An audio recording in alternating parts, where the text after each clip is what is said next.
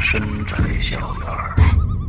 你说，这个世界上有鬼吗？夜幕下的私人旅馆，我杀人了！我杀人了！我杀人了！吃人的泥娃娃，什么东西啊？唯一能够救我的，就是他的人皮。一出无数害是谜案。鬼影人间为你带来《江家小院》，作者清水衙门，由龙鳞播讲。二零一七年九月二十九日，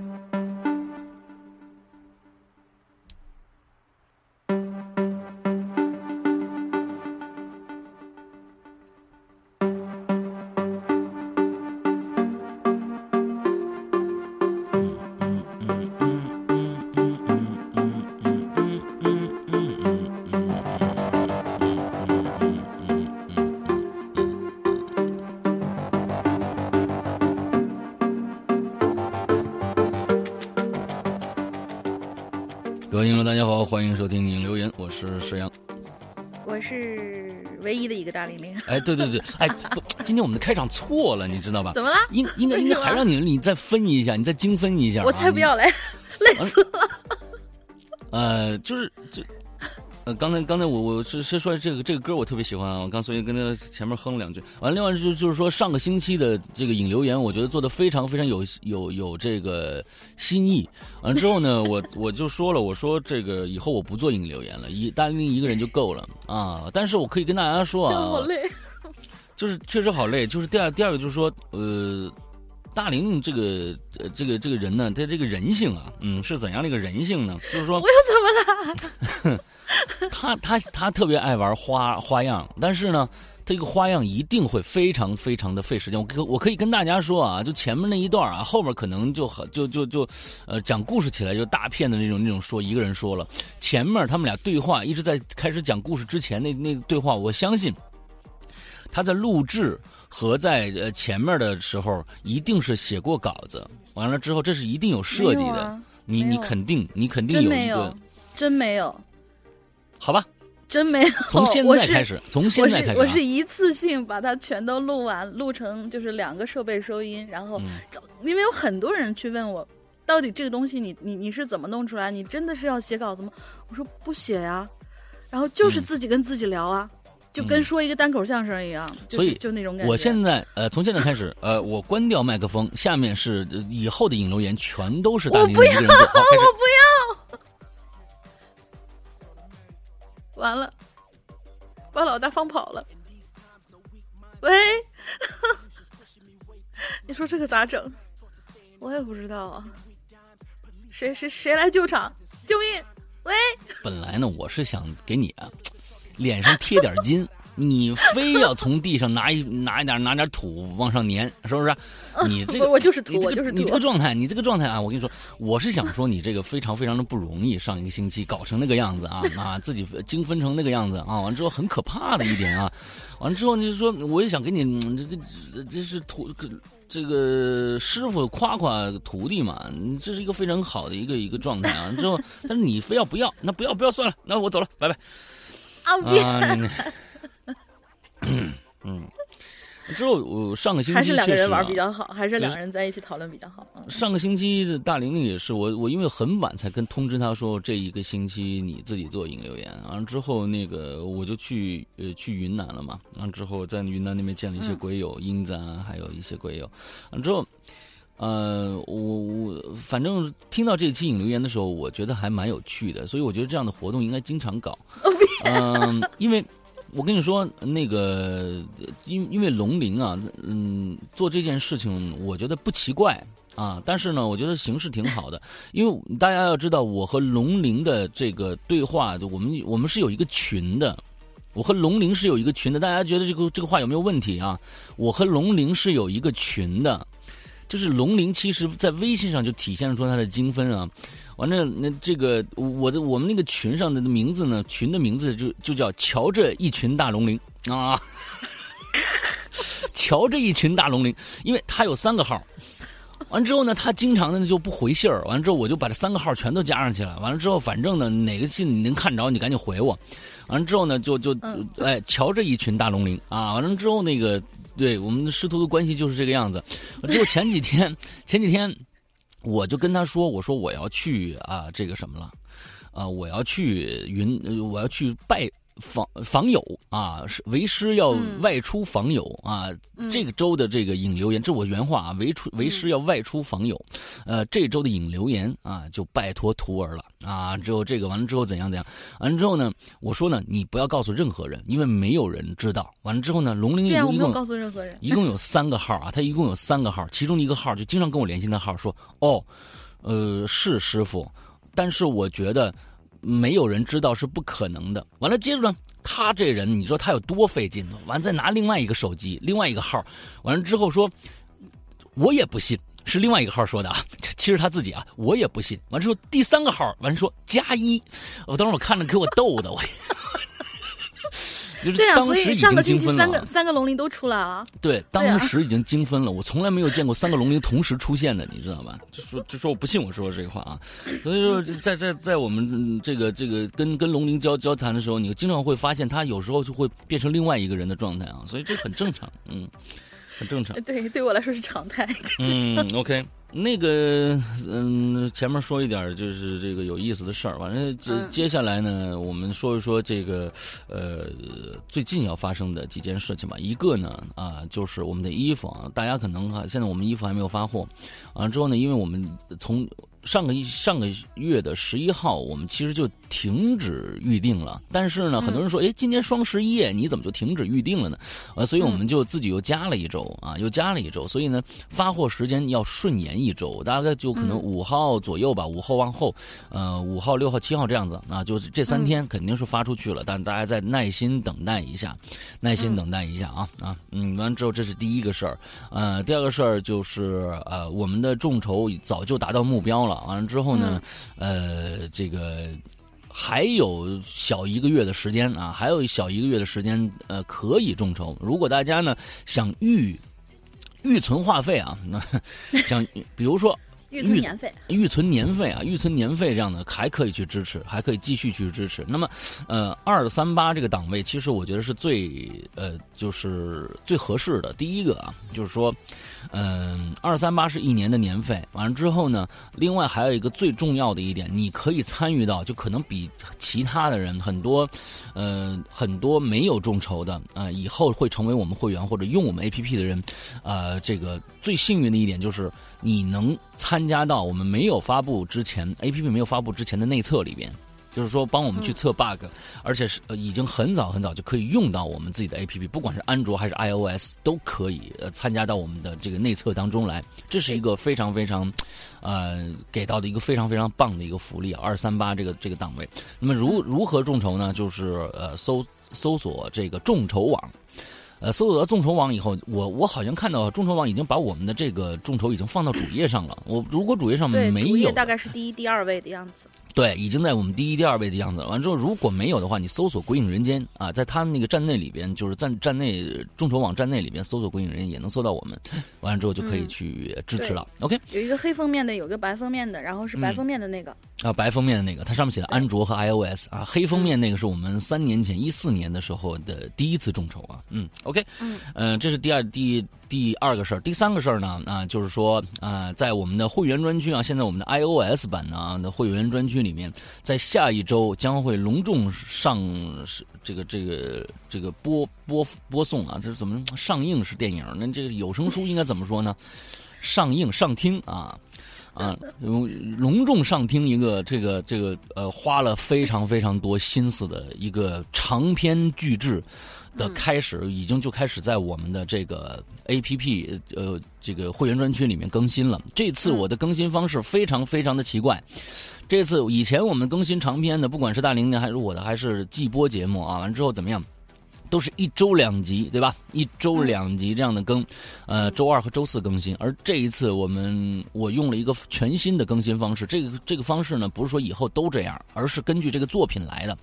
这个作品是按照小时进行的，所以呢，我一次就更新一小时的内容，不是实际时长的，是小说内时长的。就是小说它这里边写了一个小时的故事，那么我就把这一个小时的故事全都做出来，一次更新上去，让大家大家。每次听听够一个一个小时的内容，但是呢，其实这个长度呢是五集的量，这一个小时的在在小说里边是一个小时，但是呢，我们做出的时长其实是五集的量，也就是说，差不多有有三个一两个小时，两个多小时的这样的一个一个一个一个状态吧。对，嗯。嗯，之后还不止五集，这五集里面还会带三集番外篇，也就是八集的内容，所以。这是一个非常非常奇怪的一个作品啊！这是一个非常奇怪一个，你你你你平时你做五集的故事，为什么还要做三集番外篇呢？这三集番外篇是什么呢？它讲的是什么内容呢？哎，下个星期四我们《鬼影人间》苹果 APP 的。这个会员专区将首发这个长篇巨制，我一直在保密，这是一个什么作品？我们可能从下个星期开始宣传吧，在我们的朋友圈啊，还有在我们其他的地方，可能会做一些小小的宣传，大家去关注一下。那么，如果现在你有苹果设备的话，赶紧去加入我们的会员吧，那只有会员才能听得到。而且我在想，这个作品是否只在会员专区里面放，可能不会拿出来售卖，也有可能啊。这这个是因为其他一些想法、一些顾虑，才有这样的一个一个东西的，并不是说让大家逼着去大家去买那个会员。但是我告诉你，如果这个这个剧应该有多长时间呢？就估计有一百二十集。大家想想，一百二十集的话。呃，如果你单买故事的话是多少钱？而我们现在这个这个每年的每年的会员是二三八，每年只有二四二百三十八块钱，所以真的是超值。而且现在有很多人在问我，哎，你做高智商犯罪，你做第三、第四部啊？我做了，啊，我在现在《鬼影人间》的会员专区里面，第三部已经完结了，第四部正在更新。所以大家你要知道，会员专区里面有多少多少的，呃，这个。这么多干货在等着大家嗯嗯嗯，OK，完之后，这是嗯一个节目的一个预告，还有什么事儿吗？大玲玲，没有了，没有了。对，你现在说话为什么这么小心翼翼呢？因为就我一个人啊。好吧，好吧，嗯，那个我们接着上一期的内容啊，大家在那个大玲玲再介绍一下上一期到底是什么主题。上一期的主题实际上就是东西，然后这种东西吧，可能就是你也不知道这是一个什么东西，可能是一个物件，可能是一种心态，可能是一一件事儿，反正就是，呃，很多人都觉得这个东西要不就是讳莫如深，要不就是老老人说是，哎，你不要问这个事儿，你小孩子家不要问，嗯，呃，或者说那个有一些大人会吓唬小孩，说是，哎，你要怎么怎么不听话，什么什么什么就会把你抓走。所以这个东西其实是一个很玄幻的一个一个概念。嗯嗯。OK，那我我我在这个之前啊，我还要查一个事儿，刚才忘说了，其实确实还有一个事儿。这个星期四，我们的免费平台，就是大家现在听到的，不管是大山呐，还是水果啊这些平台啊，嗯，完之后都会呃上在星期四的时候，我们这个星期四其实不更新节目的，但是我们在星期四会更新一个。啊，特别节目，这次特别节目呢，是我这次的昆明之行里，呃，的这个云南之行里面特地去的一个地方，是关于一个男人和一千条流浪狗的故事。这是一个嗯，非常非常，我觉得励志感人的一个故事吧。我觉得正能量满满的一个故事。呃，讲了一个呃，昆明的小伙子。昆明的小伙子从十年、十一年前，昨天，昨天啊，这个机构满十一年了，这个满十一年，十一岁了。从十一年前开始救助流浪狗和要被送到屠宰场去的，呃，这个被偷的狗也好，或者怎么样的狗的也好，完之后，嗯，我专门去昆明见了，跟他见了面，专门去他的狗场看了一下，呃，用我呃旅行的最后一天的时间去他的那个狗场去看了一下，之后我做了一期节目，而且还有视频，这个视频我会剪辑出来放在呃，比如说优酷上或者怎么怎么着吧。完之后我有有想就是想让大家去多了解一下这个这个呃这个机构，这个机构的名字叫做昆明艺心。亿万的亿，亿万的亿，亿两亿的亿，一心心是心脏的心，呃，流浪动物保护协会，昆明一心流浪动物保护协会，大家现在就可以在这个公众号里边，公众号里边搜一下昆明一心流浪动物保护协会，呃，在没有听故事之前，你就可以先去。加这个公众号，你去了解一下。完了，里面呢，他这是一个私人机构，一个小伙子干了十一年，就为了狗狗。我去的时候，这个狗，这个狗场里面有一千零四十五条狗，好像是一这个数字一千零。大家想想这个数字，可能我们在北京或者在其他城市也有这样的机构，但是这个数字好像没有这么庞大。真的是啊，满山遍野的他他领回来的狗狗，每天为这些狗狗，呃呃治病。啊，完了之后就会会做很多很多的事情，呃，但是他没有任任何的经济来源啊，他没有任何经济，只靠社会上的一些呃资助，他他有资，他有经济来源，对，他有经，他是每天早上开着车去送菜，他做这样的一个事。他就是因为送菜这个职业，他只是早上去送菜，可能四五点钟就开始送菜，送菜可能每个每个月能拿到一些钱，这算是他贴补到一心这样的一个流浪动物保护协会里边的一个钱，他自己拿出来的钱，嗯，之后剩下的全部靠社会各界的资助，所以真的很不容易，小伙子。呃，他给我讲了很多的故事，都会在周四的这个节目里面，特别节目里面放送出来。所以我觉得，嗯，鬼影人间每年都会做一件啊，就是相当于就是说，呃，公益的事情，公益项目。哦，我们我们资助过灾区，我们资助过小婴儿之家的那些病病痛的那些可能不满周岁的孩子，我们资助我们自己的鬼友两个鬼友，每年都会在做。但是我在想，嗯。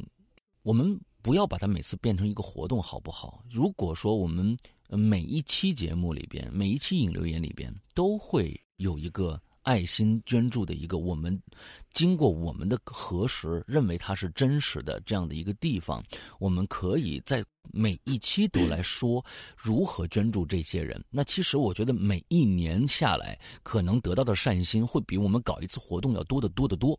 是，所以我认为那每次搞一个一个活动，感觉事儿事儿的，就是你啊，我好像每一年我就发一次善心或者怎么着的，那我觉得我觉得也也挺不好的，就感觉也也挺不好的。但是如果每一期节目里边，我们都会说一个，比如说昆明一心流浪动物保护协会这样的组织，或者是一些啊偏远的山区，他他们需要什么东西？现在有有有一些啊，就是资助是。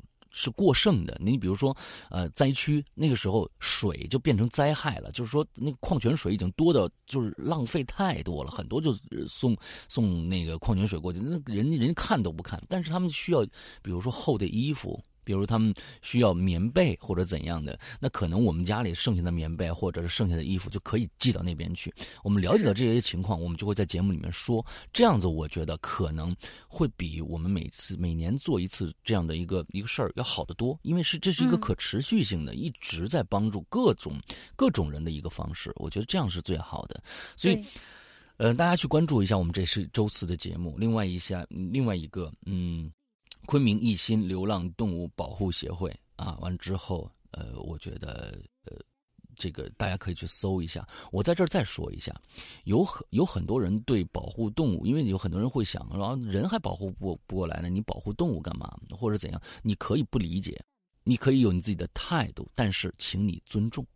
因为这是一个人的一一个人的，他认为他应该坚持的一份事业，这是他坚持了十一年，这是任何一个人，我告诉你，包括我，包括习大大都做不到，包括 Michael Jackson 已经死了不说，啊，包括任何一个人，我觉得就是说能做十一年，他没有任何盈利，完了之后就保护这些动物，我告诉你。很少人能能能能够做到这一点，能够做到这一点，所以我觉得，嗯，你不理解可以，但是不要说风凉话。是要尊重对方，尊重是一个尊重对方，就是尊重你自己。你可以不说话，我可以不不做声，但是请你尊重对方。这个人是一个极其值得我们去尊重的一个人。他他叫小姑啊，嗯，这个他呃，大家听到节目就知道了。OK，这是我我我忽然忘说了，这这这星期四有一个非常重磅的一个节目，希望大家都去收收听。之后，嗯，他。这个这个公众号里面就会有呃如何捐种的方式，而且昆明本地人也可以去他的狗场去看，去他的狗场去看，也欢迎大家那边去那边看看有没有可以收自己可以收留下来的狗，啊，就是领养的狗。对，所以嗯。这就是在之前我想着重说的一点，把着最着重说的一点给忘记了啊！这个该死，嗯，好，接着我们来看这个东西啊，这我们今天是上上周是东下，这周是西了啊。第一个来故事来吧。反正我我我我插一句吧，就是还是鼓励大家什么以领养代替购买这件事情。呃，但是我跟你说，呃，在我们的那个节目里面说过这件事情。其实这个小郭说了一句话，我觉得特别的对。他说，嗯。领养其实是很难的，为什么呢？这是人性来的，就说你都想从小养一个动物，对吧？这是我的孩子，这是我的孩子，我从小他就跟我在一起，完之后，呃嗯，到狗场去领养的这个这个比例真是微乎其微。但是小郭说，我可以理解，我可以理解，因为，嗯，毕竟是他养。要是对自己的小动物，不管是对最后抛弃也好，还是最最这个始乱终弃也好，还是这个呃一直照顾这个小小动物到它走也好，那它最开始的一个状态一定是想一个属于我的、属于我的这样的一个状态。我估计，我觉得可能到狗场去领养小动物的这些人，可能真的得靠缘分。有一些狗真的可能跟这个主人，你像我去的时候，那么有一只小白狗一直在我。脚边一直在转，一直在转，跟着我一直走。哎呦，我天哪！我我我真的是心里边看那么多狗，我我我我我有很多狗，就大金毛，你知道吧？什么拉布拉多，什么这个那个那个各种名贵犬种，都是要拉到屠宰场去杀的。它不是它不是肉狗，是偷来的。甚至有很多的狗是他妈，我就我只能爆粗口，你知道吧？是很多。养殖 养殖这个狗，比如说我这个这个呃家庭也好，或者是狗狗场狗圈也好，就说啊拉布拉多，我生产这个，大家买狗呢买拉布拉多，哎都来我这儿买啊，我这儿的狗最纯啊，这个这个狗的品品质最高。他们这些地方有很多，这是一个业界。他那个小郭说，这是一个业界的黑幕来的。就是说，等到一个拉布拉多他生养不了狗的时候，他就会卖到狗场去，让狗，让让杀掉。对他们这在挣第二次钱。我天哪，这个大家想一想，这是人性的一个多么多么恐怖的。因为你，你你卖的狗，这些狗是。给人作为陪伴、作为朋友、作为亲人的一个状态，最后你生产它们完，结果把这些狗给扔到狗场去杀掉。我的天哪，你们是怎么想的呀？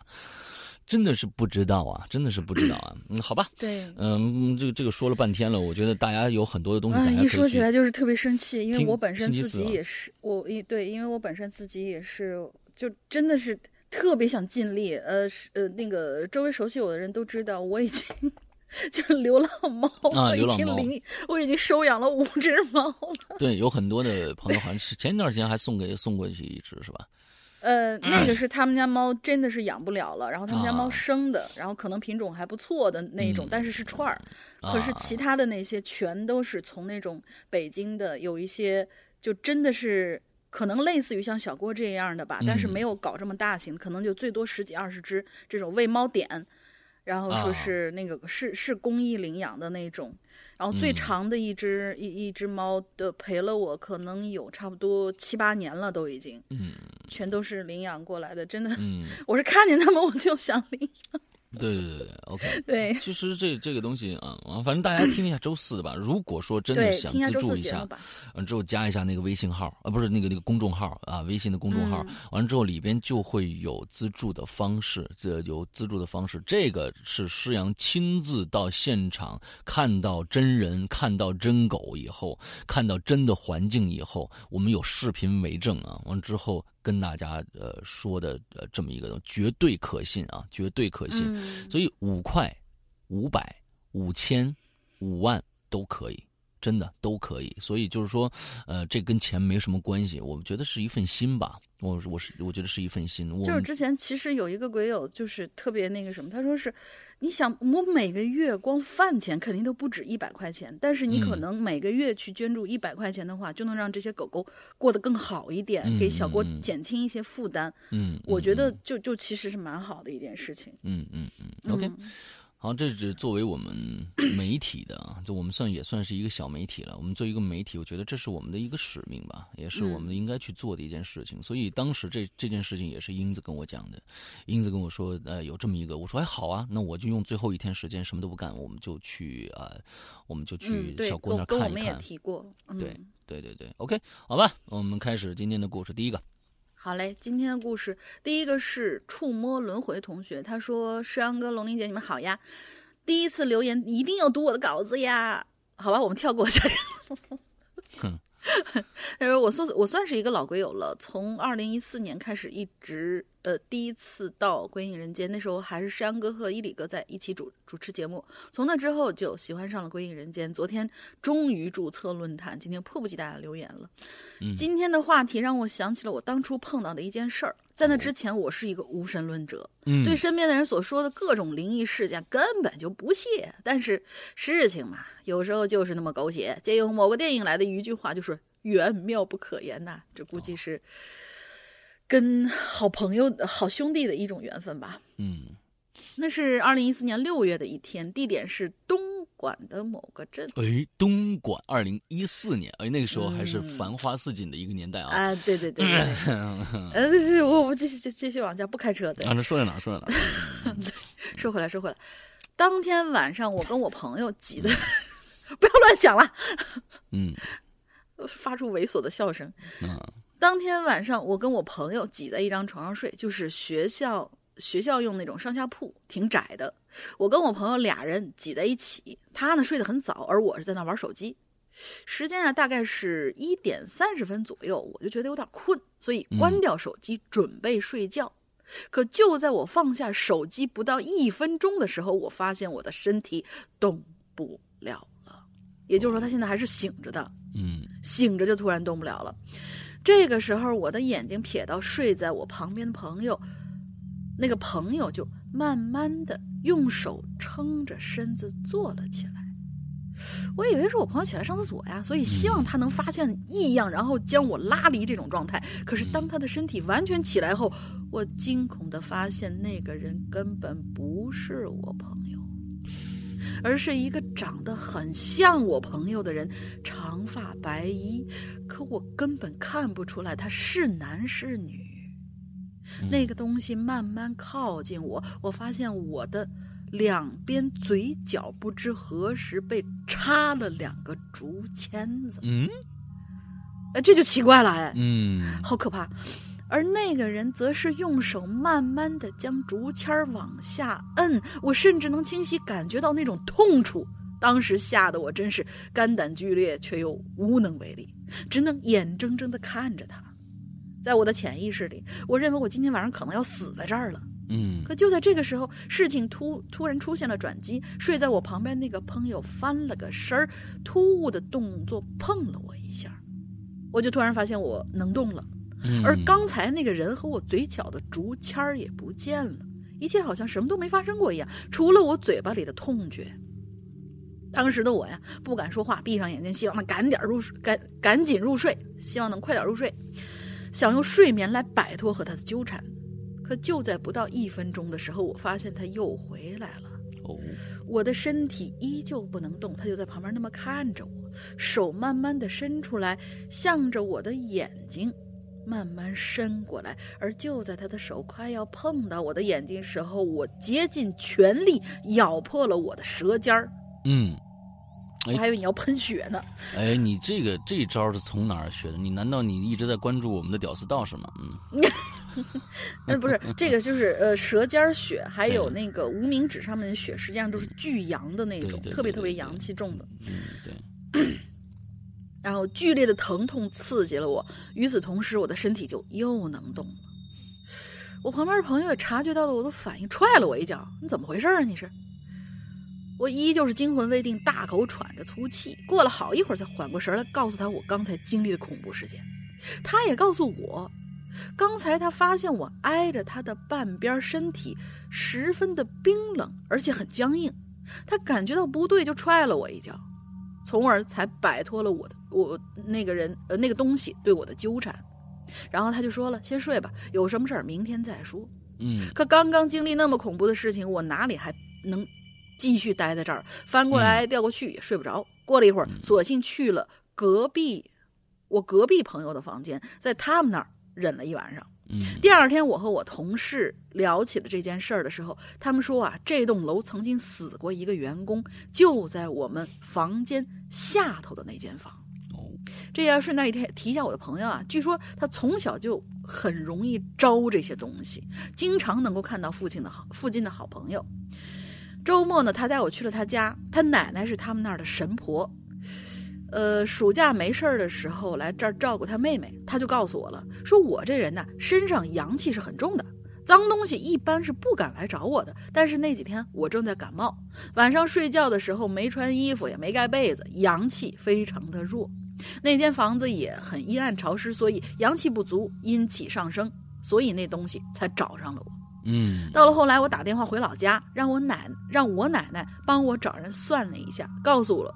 呃，告诉我了一些化解的方法。从那之后半年，我经常遇到鬼压床。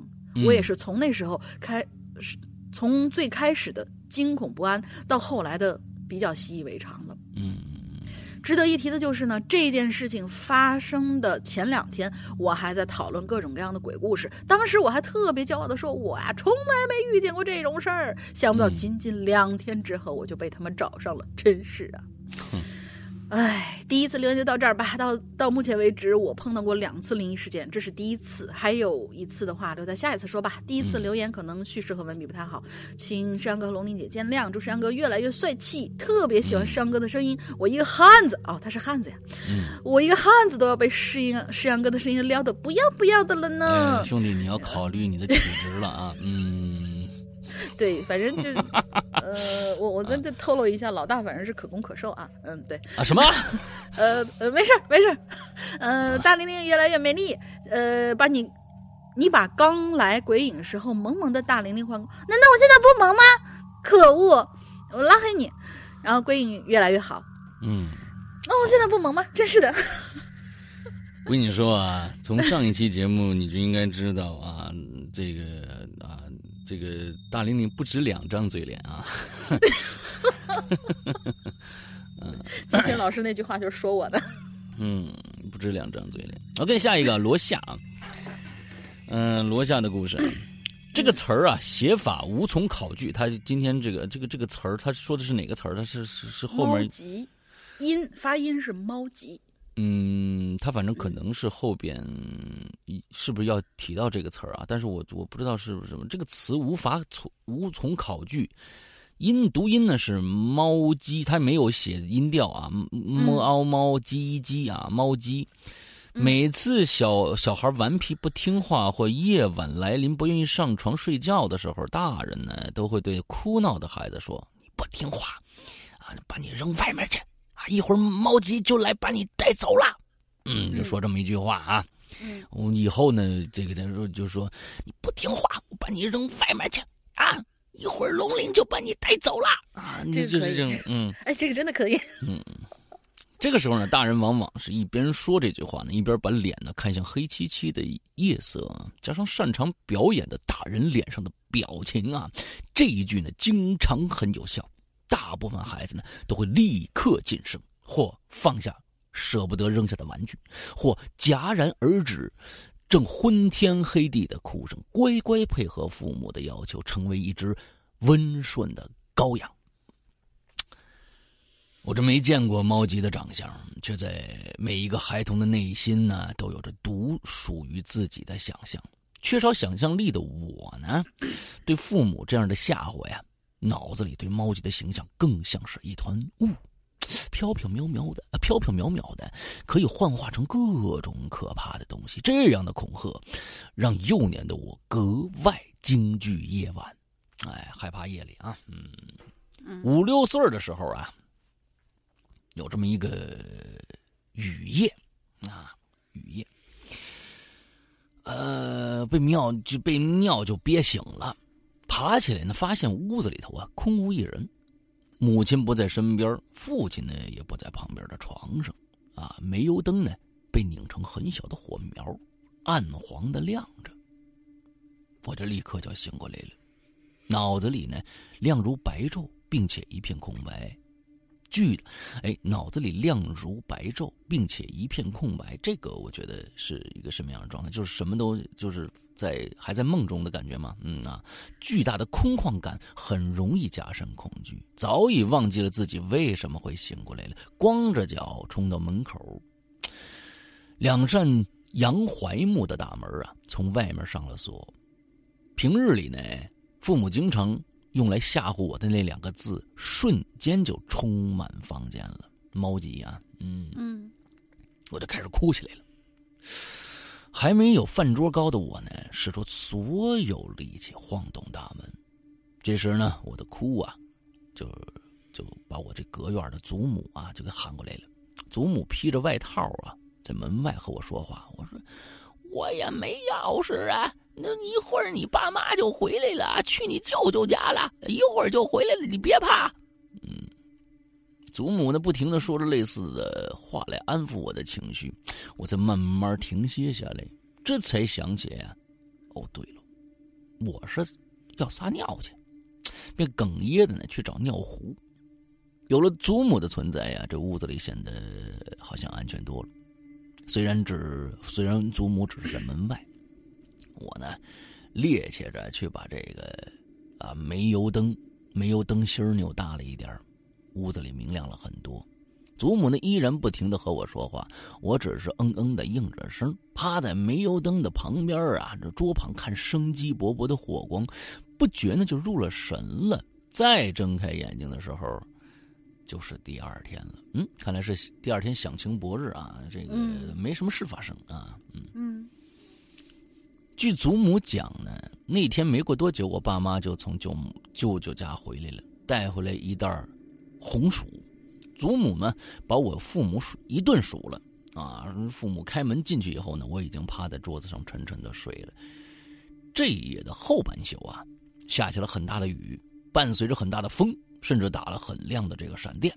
而我呢，一直睡得很沉很沉，一次都没醒过来。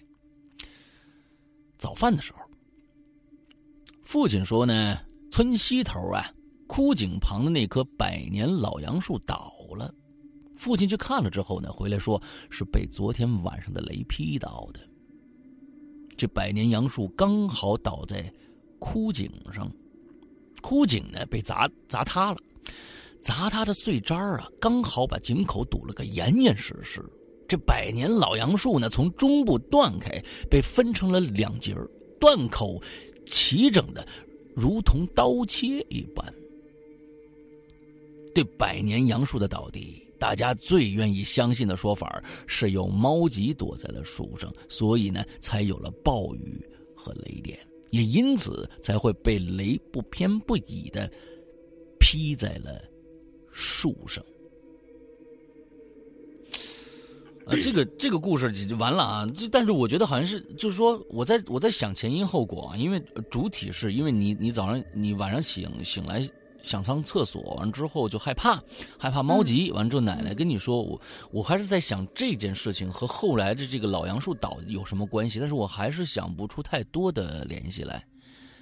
呃，我的意思，其实、嗯。其实我觉得他写的挺扣题的，因为我想要的这个东西，就是你不知道是什么，它它在你的概念当中可以是任何形象、任何物件儿，它可以有嗯。天大的力量，也可以逗得小孩子睡不着，OK，就是这样一种东西，你没有办法嗯形容它到底是个什么样子。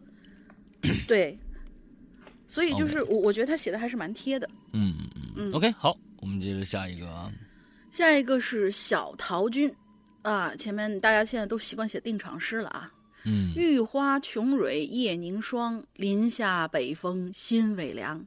人间最帅大玲玲，最美鬼影刘诗阳。你把这两个字儿你翻过来是是适合用意，人家明明写的是人间至美大玲玲，最帅鬼影刘诗阳这这这嗯，哎，我们现在我们现在这个打油诗啊啊，这个打油诗写的是越来越好了啊！我嗯觉得这件事是一个说体现我们鬼友的文化水水平层次的一个非常重要的一个一个体现啊。嗯人间至美刘诗阳，最帅鬼影刘诗阳。你看这两句写的特别、特别，的棒我也。觉得，对，嗯。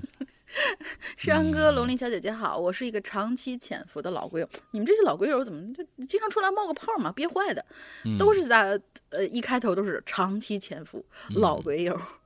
今天第一次留言，这个话题让我想起我们东北那嘎达一直盛传的黄皮子，也就是黄鼠狼。这东北有出马出马弟子，出马呢、就是指一些动物仙儿。嗯啊，这个呃，老大比较有有发言权啊，因为他有东北血统。嗯，例如啊，什么狐狸啊、蛇呀、黄东北现在都东北现在都都都论血统了吗？对呀东北血统混血。啊，东北都论血统了吗？是吗？我我原来是个混血儿，是吧？是吧？啊对东北嗯就是自从就是之前什么梁梁咏琪说了一句我是港澳混血，所以就是这个哦，对我我们亚洲自个儿也混血，哦谁让我们地方大呢，对不对？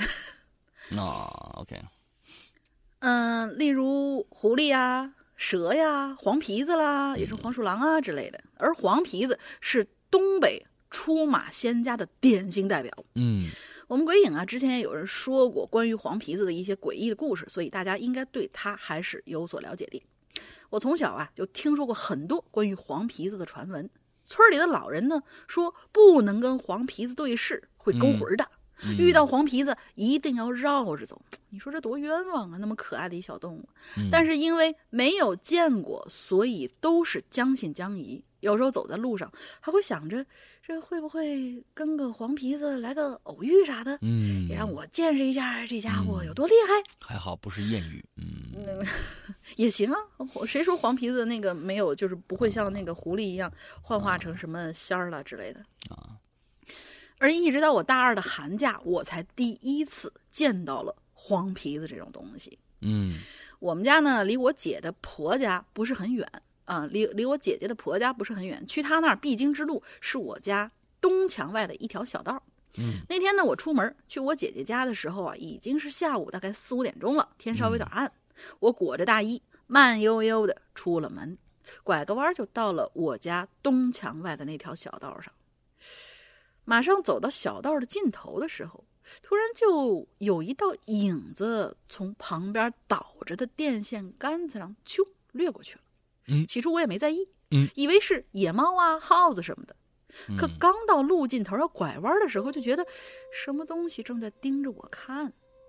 我停住脚步，回头望了望，就发现刚刚那个倒掉的电线杆上立着一只黄色的小动物。嗯我觉得，嗯，那应该就是黄皮子了。那只黄皮子后腿蹲坐在电线杆上，前腿就搭在胸前，哦别说还挺萌的。但是呢，那只黄皮子就那么一动不动地盯着我，两只黑洞洞的眼睛就像要把我吸进去一样。瞬间，我的汗毛就竖起来了。本来天就冷，这一下变得更阴冷了。想起老人说的话，只要跟黄皮子对视两秒钟，就赶紧把视线移开，不然就会被勾魂儿。我向着黄皮子的方向迈了一步，本以为他会跑掉，没想到他还是立在那儿一动不动。我也只只能站在那儿，不敢上前，就自言自语的就叨咕：“大仙儿，我这路过，这不好意思，不好意思啊。”然后我转身就想走，可就在转身的一刹那，就感觉之前那个视线啊突然消失了。我再一回头，黄皮子已经不见了。嗯，后来我跟家里人讲这件事儿，家里老人说啊，我估计遇到的是个小的，还没成事儿呢。但是我知道，跟他对视那两秒钟的时间里头，真的感觉这种动物它确实是有灵性的。每次想到那双眼睛，我心里还有点毛毛的呢。听我过世的爷爷说过，我家呀原本是供奉保家仙儿的，是蛇仙儿。嗯，那说不定那只黄皮子是给了这蛇仙老兄一个面子，没对我怎么样吧？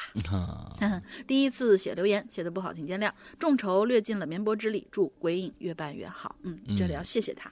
嗯，其实我们总是用一些我们人性中的弱点啊，我人性中的事故去考虑一些神。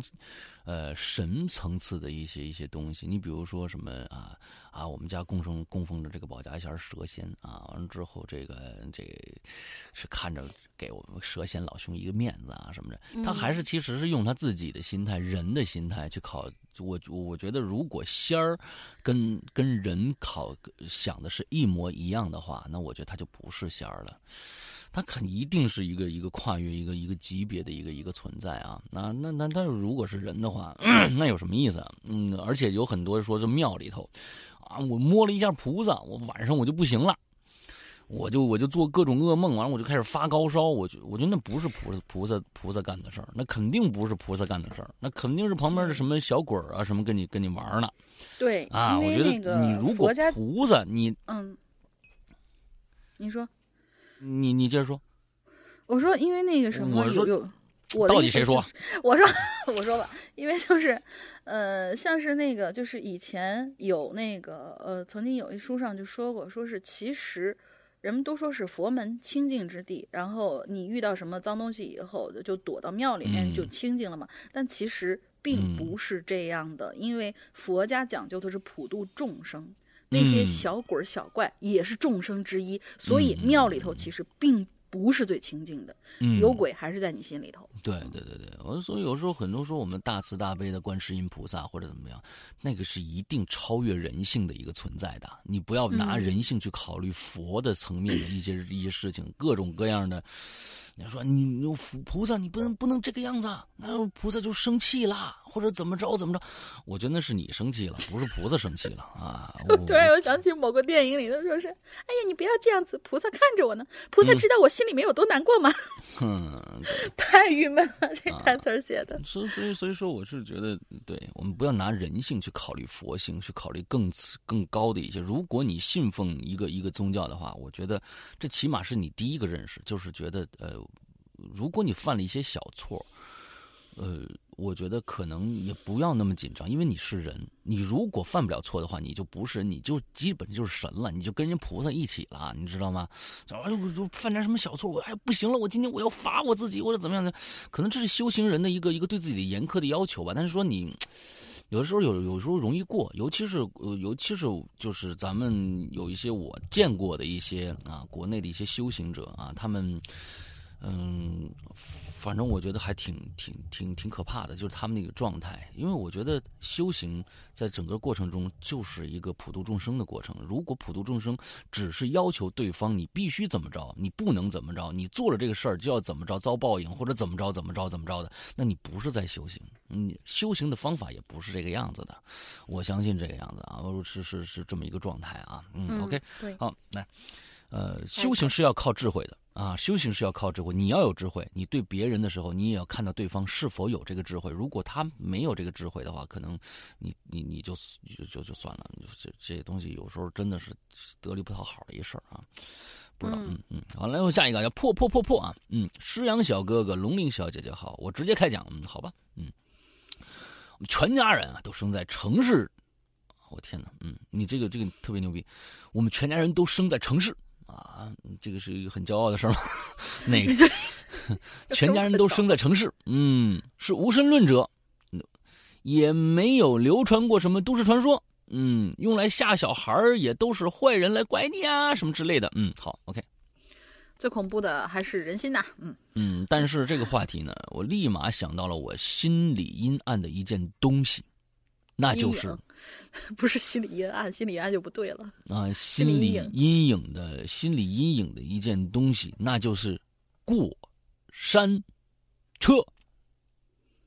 过山车其实很爽的啊，嗯，没坐过，但是特别想坐。小时候看《死神来了》，对过山车就有心理阴影了。然后呢，有啊，对，好欢迎。呃，然后有一次去欢乐谷，有一个全员最著名、最人气的全木质结构、双轨同时运行的过山车，总觉得，哎，我觉得这是有点有点悬。能撑得住吗？总觉得来都来了，不做有点可惜。嗯。也不想自己一个人在下面等着，其他人玩完了，就硬着头皮和三个小伙伴排了队，排着就下起雨来了。这过山车就停运了，啊，然后走了百分之八十的排队的人，剩下百分之二十，包括我们不死心继续排队等着雨停。哎，你看啊，功夫不负有心人，大概五分钟以后，这雨就停的差不多了。前面那八十人就就回死啊！我跟你说，过山车又开始运行了。然后呢，轮到我们的时候，两个小伙伴呢正好坐一排，我和另一个小伙伴呢坐第二排。过山车呢只是压住脚，而且非常松的感觉。然后呢，腰上系着安全带，肩膀也没有任何防护措施啊。这实在是太可怕了啊！这实在是太可怕了，全程非常惊险。我紧紧抓住前面的扶手，感觉时刻都要被甩出去一样，压住腿的根本起不了什么效果的感觉，全靠我拿腿死死撑住，把自己固定。我的天哪，它是它是这种过山车是只有有三百六十度环绕吗？如果没有三百六十度环绕，也也叫不了过山车吧？如果有三百六十度环绕，肩膀的这个这个压力是必须要有的。除非你是没有三百六十度环绕，只是左右摇晃或者是有些倾斜，那是不需要的。这个是是是是你要搞清楚啊。然后一圈玩完下车的时候，我前面小伙伴小伙伴吓得尖叫啊！他腰上的安全带不知道什么时候已经开了，大概全程都没有系着。他发现的时候已经腿都吓得软，的跪在地上了。我都觉得那个过山车，我就觉得那我们都觉得那个过山车特别不靠谱。我们相互扶持着走向出口的时候，看到有卖乘坐的时候抓拍照片的地方。嗯，这就是一个他们要只他们只顾挣钱嘛。找到我们从最高点向下。急速俯冲时候的抓拍，我和小伙伴们都是长头发。当时刚下过雨，天非常暗，风也非常大。俯冲的时候，我们四个人的头发全部乱飞，几乎是冲向天的，而且都是紧紧抓住前面的扶手，非常害怕的低着头、紧闭着眼的样子，这非常正常。然后呢，看到照片里面，我们后面几排的人几乎都是中年人，没有看到什么年轻人，但是他们所有人不管男女都是正正的坐在位置上。没有害怕，也没有紧张的弯腰低头什么的，全都抬着头，而且不管什么发型，头发都是自然垂着的。嗯，什么意思？完全没有被风吹起来。关键是所有人的脸都没有任何表情。我的妈呀！你们后面做的是什么？我和小伙伴都惊呆了。当时只是觉得，怎么这群人如此淡定呢？事后觉得连，不行，我这这个我觉得确实还挺挺恐怖的。是啊，事后觉得连头发都没有被吹起来，这个现象更奇怪了。不过话说回来了，也没有比没有系安全带坐火坐过山车的这个事情更可怕吧？哦，我又想起来了。当时我们扶着腿软的姑娘顺着出口指示道路出来的时候，全程只有我们四个人，没有看到其他人出来哦。走出过山车区域的瞬间，太阳就出来了，也没有什么下过雨的感觉。这故事完了，嗯，玩的好痛。嗯，那个、那个、那个，我、我、我是、我是觉得，就是他们。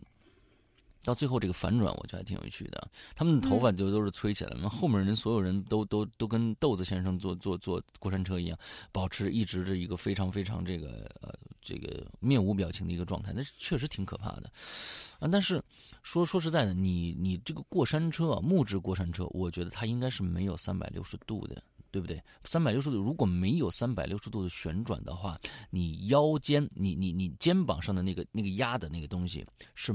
不需要的，你只需要前面有一个腿上的压压住你的就 OK 了。这个我觉得你还是得这个分看什么这个。但是如果说没有三百六十度那种，为什么他们所有人的头发还会冲天？不是啊，那可是冲天是是是对的，尤其是像那什么，就比如说你到了一个非常高的高度。高度你往下冲的时候，往高度往下冲，比如说急流勇进那种的，急流勇进那种往下冲的时候，你头发还是会飘起来。然后如果有风的话，你还是会飘起来。但是如果真的这是一个三百六十度转圈的这种的，如果肩头没有保险措施的话，你是可以告他的。这个他绝对不合格的，这个是绝对不合格的。你是可以告诉他的，你可以告他的，你已经被吓成这个样子了，三百六十度旋转完是肩头还没有任何的防护措施，你是可以告他的。就是说，这太可怕了，这真的是太可怕了。那那那个，我可以告诉大家，就是说，在美国我去过好几个游乐场，完了之后他们的有这个安检测试到达什么样这个一个一个。怎么说呢？一个一个令人发指的啊，一个发指的一个程度。就大家知道，美国的这个胖子非常的多，你知道吧？但是美国人呢，又非常爱玩你经常看做一些特别特别惊险的这种游乐设施，比如说这个过山车全木质或者转个圈什么的，这都不算什么。因为我很喜欢坐过过山车，嗯，这种东西不算什么。就是你基本上就有一些有一些那个过山车可能离地就是呃。九十米、八十米以上往下冲的那种，那个、那个、那个东西才算可能到达一个基准啊，就觉得还还还还挺爽的那种感觉。完再多绕几个圈儿，完之后这才才才才算才算爽。就像这种的，比这个还要惊险的，有很多美国的残疾人都去参加。都去参加，因为他们特别爱玩，他们也不把自己残疾当回事反正就是推个轮椅。而且在在美国，呃，残疾人，我曾经跟大家讲过，我曾曾在坐残疾车的这个这个经历啊。完之后，他们是。认为你你就是他他们亲大爷的那种感觉，他们就对这种残疾人就绝对是 哇，你来了太好了，你怎么才来那种感觉 啊？你你就那种感觉啊？对，残疾人上去都非常的稳安全，有可能双腿已经没有了，他坐在里边非常非常安全的。你像你这个拿腿还能撑撑着，他那没腿怎么办啊？对不对？完了之后，他们安全措施非常非常的那个什么，而且呢，他们有标准。我去这个我忘了是哪一个了，应该是。美国洛杉矶的这个 Universal Studio 里面做一个他们那样一个飞船式的一个一个一个一个游乐项目，在室内的整个室内的一个游乐项目，然后我们就在排队排队排队，我们就看到我看到有一个人，嗯，这个应该是工作人员跟另外一个人打起来了，嗯，不是工作人员的问题，是另外一个人的问题。大家知道，美国有非常多的大胖子，特别特别胖那种，就是身体是三角形的那种那种大胖子，就是屁股巨大无比。完了之后，他们是有合重的，那个人就钻进了一个一个那个。一个游乐设施里边，就是他们的一个小飞船啊，往往里面飞，但是他那个重量一定是超标，他那个体型一定是超标，他们是绝对不准做的。但是那个人，因为在美国，他们觉得啊，你不要尊重我。但是那个工作人员跟他讲了很半天，说你是不能做的，因为你的重量超了，我们这儿有有严格的规定。完之后不行，最后是叫来了安保人员，把这个人硬生生拖出去的，而且是呃带着武力的。因为对方已经无理了，就是我就要做，但是我们这不行，那我就必须把你拖出去。完之后，而且是暴力拖出去的，就是说他们是执法是非常非常之严格的，绝对不会说，就是说他，所以美国的警察敢掏枪嘛？就是说你但凡我们有个底线，你但凡做出什么危害我们的事我们立马掏枪。这个事儿我们是他们是有一个严格的一个规矩的，就像前几天好像听说。好像是有个视频，我不知道真假啊。这标题说是一个一个一个山东的某县的县长的什么什么老婆去美国跟警方发生冲突就被打死了，连开五枪。嗯，我就看到这个视频，我不知道真假啊。我觉得现在这种这种我也不信，我也不信。呃，不，说不定不是不是呃咱们咱们国家，是其他国家去了怎么着？连开五枪就干掉了。完之后，就他们，你千万不要去怀疑他们的执法力度，就他们的执法力度是非常强的，而且他们的安全措施是非常好的。但是就这样一个游乐设游乐设施，如果你是三百六十度，连连肩肩膀的这个防护都没有的话，我天哪！你是可以告他的，你你已经感觉到这么不安全了，我觉得你是可以。但是我觉得他其实这个东西，应该是不会有那种三百六十度的圈。首先，它这个如果说它还能 够淋到雨，而且是木质结构的话，嗯如如果经常下雨的这些地方有木质结构的这种嗯过山车，嗯年久失修怎么办？木头，你说金属的东西都会被水，你比如说这这这这那个现在空气质量又这么差，如果这个雨水的强度如果偏酸一点的话，嗯金属都扛不住。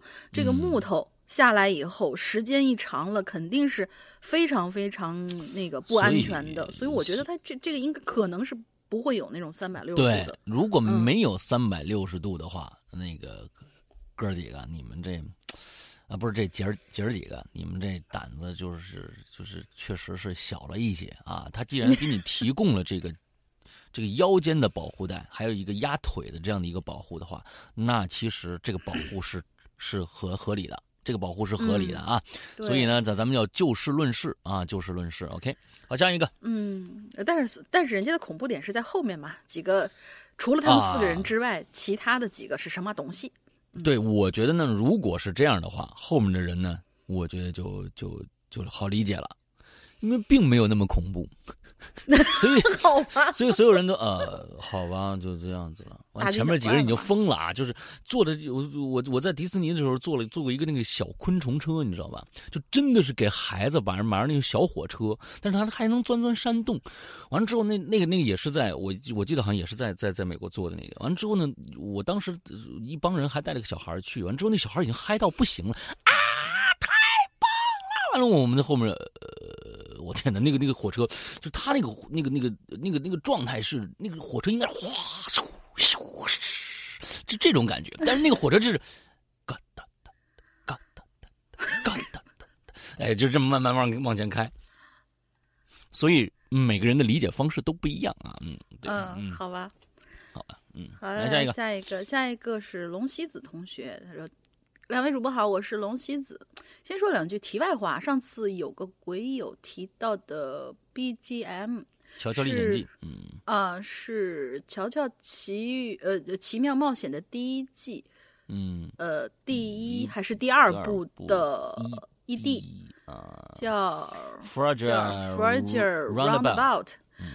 然后网易云里面就有是 Yes 乐团唱的，顺便那老了，啊、顺便呃乔乔除出来相认啊，呃什么意思？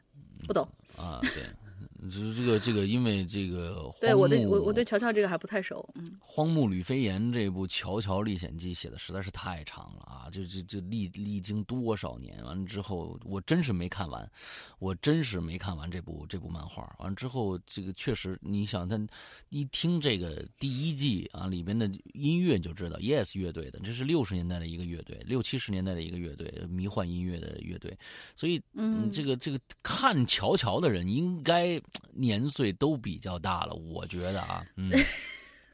表示没看过，因为我有柯南顶着呢，还没完呢。哦好吧，来吧。闲言少叙，说东西吧。我想到一个非常恐怖的概念，不知道两位主播有没有听到听到过时震这件这这件事儿？时间的时，地震的哇，震，时间还能震啊！嗯，这个件事，呃，好吧，嗯也行。这个概念据说最早起源是一部叫做《时政》的科幻小说，那本嗯书我还看过一点，感觉说是感觉应该是纯科幻讽刺现实那种，哦，呃，跟恐怖的关系也不是很大。但是近几年，网络上陆陆续续出现了不少网友发帖称他们曾经经历过时震。哦，这个时震的具体表现啊，就是时间倒退回过去。然而，生活在这个时间段的人对曾经经历过的事情的记忆是不会变的。嗯，可是现实由于时间的倒退，他们记忆中的事情很可能变得跟他们记忆中完全不同。哦或者干脆就没发生过，可能呃有有点类似于像是之前呃上一周上一周我做的那个叫什么来着？嗯嗯，怪藏里边有有有一部作品啊，嗯有曾经提到过什么？我们本来记得，比如说是五马先生，或者说是谁谁谁已经去世了，嗯但是最近才知道，哎，他怎么才刚刚爆出来他去世？就是跟你哦记忆当中那个有点不符。其实想想，令人细思极恐。我在这个世界上最害怕的事情，其实并不是赤裸裸的鬼怪惊魂，而是这种细思极恐的未知。比起那些吓人的鬼故事，在我看来，可能还没有一个没有一个未被破获的无头悬案更令我惊悚惊悚的。嗯而就在写下这篇文字的刚刚，我似乎也经历了一场令人将信将疑的实证。哦我听恐怖故事的渊源呃史历史啊源远流长，从艾宝良啊到张震啊到清雪异路，一直到鬼影。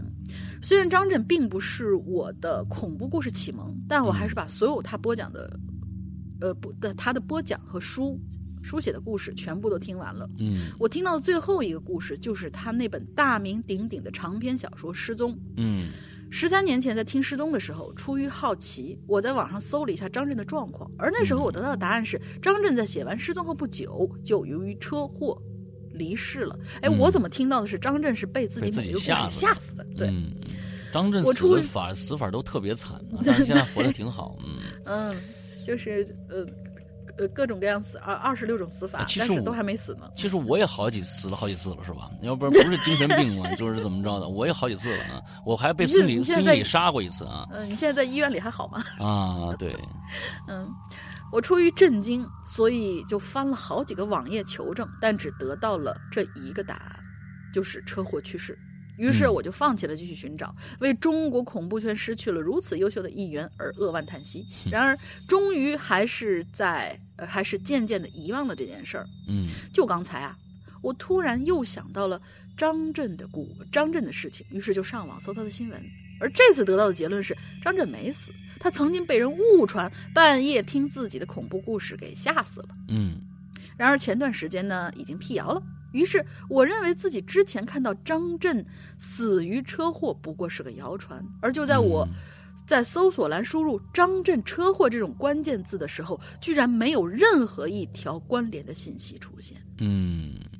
这令我感觉到一阵头皮发麻，因为就算我在几年前看到过张震死于车祸的信息是谣传，为什么我现在搜索居然没有一条相关信息了呢？嗯我还清清楚楚的记得我是在一个百科问答的回答里面看到的消息，然而不管我怎么找，再也找不到当初这条消息。嗯，而我当年寻找张震去世的信息的时候，也根本没有发现什么他被自己故事吓死的这一个谣言。嗯而那时候我初三，现在我是大一，这么几年的时间，我不可能记错，因为这件事儿给我的印象实在太深太深，有点让人细思极恐。这就是实证，一个玄之又玄的东西。两位主播念那么久，辛苦啦！期期待安卓 APP 啊，安卓终于有自己的 APP 了。每次听到苹果那一大堆的 APP 福利的时候，你知道我们有多么羡慕嫉妒恨吗？想参加众筹，可是不知道在哪里给钱，求两位主播指条明路。在哪里给钱？这是在在这个众筹网啊，搜一下众筹网啊，众筹网里面再搜“鬼影人间”，完了之后有一个白色背景的叫这这个他可能说的是支付方式，比如说到底是哦用支付宝，或者说他是银行卡、信用卡还是微信？它有两种支付支付方式，一种支付嗯方式呢，你可以绑定你的银行卡啊，用它的一个支付方式；另外还有一个可以用这个微信啊，就这两种支付方式。对，嗯，对，好，两种这位同学听到了就可以去支持我们一下。好，呃谢谢。对，谢谢你。嗯，然后呢，就是上一次的留言差不多就是这么多。然后我在看网站的时候，发现有很多同学，他们可能就是这期话题没有适合我们的这个呃，是适合我们去写的这种这种主题，但是呢，嗯他们会在其他里边、其他的板块里面另开帖子，写一些比较奇奇怪怪的故事。所以我就算是捡捡漏吧，捡出来这么几个故事。OK 下面也放在这儿给大家听。OK，好，下一个老大叫的，WZ 零零八二啊，嗯，这是在哪儿捡到了？这个是嗯咱们论坛，啊，咱们啊，咱们论坛啊，啊嗯 对，我父亲呢，曾经做过派出所的所长，经常工作的是这个颠倒到白天黑，呃，什么呀？经常工作的颠倒白天黑夜，晚上一个嗯电话响起来就要出警。那段时间呢，经常也不在家，总是在所里啊管大小的案情。后来呀、我们有一机会，一家人吃饭的时候，哎呦天呐，太难了！看来这个有机会一家人吃饭的时候，这已经真的是工作太忙了。对，太忙了嗯，他会跟我妈呢谈到所里的一些案情，我就在旁边听到一些匪夷所思的事儿。嗯，就比如说最近我们的老 A 事件啊，嗯，嗯那个人，嗯，这个像什么割头案呐、啊，现场撒了面粉，故意破坏现场啊，什么盗窃案呐、啊，那个人想装作路人逃离现场，就在我就在跟我爸擦肩之际，被我爸识破，当场把对方就要伸出的刀具夺下的惊魂一刻啊，等等等等。我天哪，嗯，太危险了。这些都还好。尤其让我听来神奇的呢，是一些匪夷诡异的、匪夷所思的故事。来，下面我们来听听第一个故事。我爸所里啊来了几个新警察，都是比较年轻的啊，没有什么太多的出警经验的。出警的时候呢，一般每个人呢都会配枪。一次晚上出警。两个年轻警察是一前一后，突然呢，后边的警察呀，这枪可就走火了。我去，这太可怕了吗？都不检查的吗？这这这，枪库的警察是干嘛的？走着走着，前面后边的警察的枪就走火了，而且打中了前面的那个人。打中后，那个人还说了一句：“你打我干什么？是啊，你打我干什么呀？” 显然还没有。感觉到疼痛，等到伤口开始喷血的时候，那人就晕过去了。天哪！送到医院以后就不行了。后来就算做出，就后来呢，就就做出了一个这个出警意外因公殉职，啊，就这么一个解释。嗯，这哎呦，不过这后面发生的事情就恐怖啦。那天晚上啊，正好就是死掉的那个警察值班的日子。打那以后啊，每天晚上值班的警察晚上睡觉都会发生一些不可思议的事儿。晚上睡到一半呢，醒来就会发现自己啊睡到床底下去了。哎，这不是楼下的房客吗？吓得呢就是一身冷汗呐！明明没有一点印象，半夜什么呃。这不什么下床和翻动身体的印象，自己是如何睡到床底下去的呢？这件事发生了好几个晚上，年轻的小警察呢搞的是心慌慌啊，晚上都不太敢值班了。后来呢烧了点纸，才慢慢好起来，没有再发生过这样的事。嗯，这第一个故事完了，第二个故事，所里的一位同僚要升职了，要回局里。当天晚上呢，大家一起这个庆祝，喝酒到很晚。第二天呢，却发现这个人呢没来上班，失踪了。一连家里老婆孩子都不是，一联系家里啊，一联系家里老婆孩子都找遍了也找不着，所以呢也开始立案调查。嗯，找了两个礼拜，最后什么样的言论都出来了，说什么。被以前蹲牢子的人给报复害死了啊！喝酒掉沟里去了啊！喝喝醉了碰上鬼了啊！后来呢，他家老婆和他妈呀，先后做了个梦，说梦见她老公啊，老公和儿子在，就是说同一个人啊，梦见他们老公和儿子在海上浑身湿的，说是很冷，并且呢要照顾好自己和家人，所以，所以呢，后来他老婆和他妈呀都断定这个人是不是掉海里去了。或者水里，于是呢，警察就在他们家周围的池塘啊、湖里啊，还有海边进行进行排查。后来呀，在所里到他们家路上的一个水库里找到了他的尸体。后来，都是后来啊，嗯嗯，后来法医进行解剖，我爸也在场。解剖大脑和肺部，还有气管，没有发现为人为的迫害呀痕迹。肺部和气管里有沙子，说明呢是呛溺水呛死的，说明水库是第一现场，并不是被人害死后抛尸的第二现场。所以这件事儿呢，最后是以喝酒失足落水的意外情况啊作为结案的啊。这是第二件事。托梦了，这个事儿离奇就离奇在他是给他家人托梦了。嗯。第三第三个故事啊，嗯，第三个事儿就比较离奇了，听着跟玄幻故事似的，说出来了我都觉得不好意思。嗯，有什么不好意思啊？不可思议，好不可思议，不是不好意思。所以说，这样子我就不好意思了。哦，好吧，说出来我都觉得好不可思议啊。嗯，事情是这样的，在我们那儿的一个路边啊，有一个厕所。那个厕所呢是以前盖的那种啊，你们差不多能想象的出来。嗯，路边那种厕所呢，其实就跟这个茅坑一样，那种公共厕所现在已经被拆了。那个厕所经常啊闹邪，我们小孩子根本不敢进去，就大人呢，这个尿急的可能进去方便一下啊。旁边呢也有一些什么野花野草采采，什么意思？你这个啊，你为什么要说尿急了进去方便一下？旁边还有一些野花野草啊，这句话。呃，就是厕所周围的那种，就是植被，一般都会长得比较好。我觉得他这个里面写写的这个这个野花野草，一定有其他的含义。嗯，不要乱想。嗯，OK，进去方便一下，旁边有很多野花野草。一个人呢，也是晚上喝酒到这个厕所来方方便啊，后来就失踪了。那家人报了警，所里开始立案调查。失踪了三四天之后啊，那人呢在自己家的地窖里被发现了。嗯，而且更匪夷所思的是，地窖里地窖是在外面被锁住的，这个人是怎么进去的呢？被发现的时候，那个人是盘腿坐在地窖里，闭着眼睛在打坐。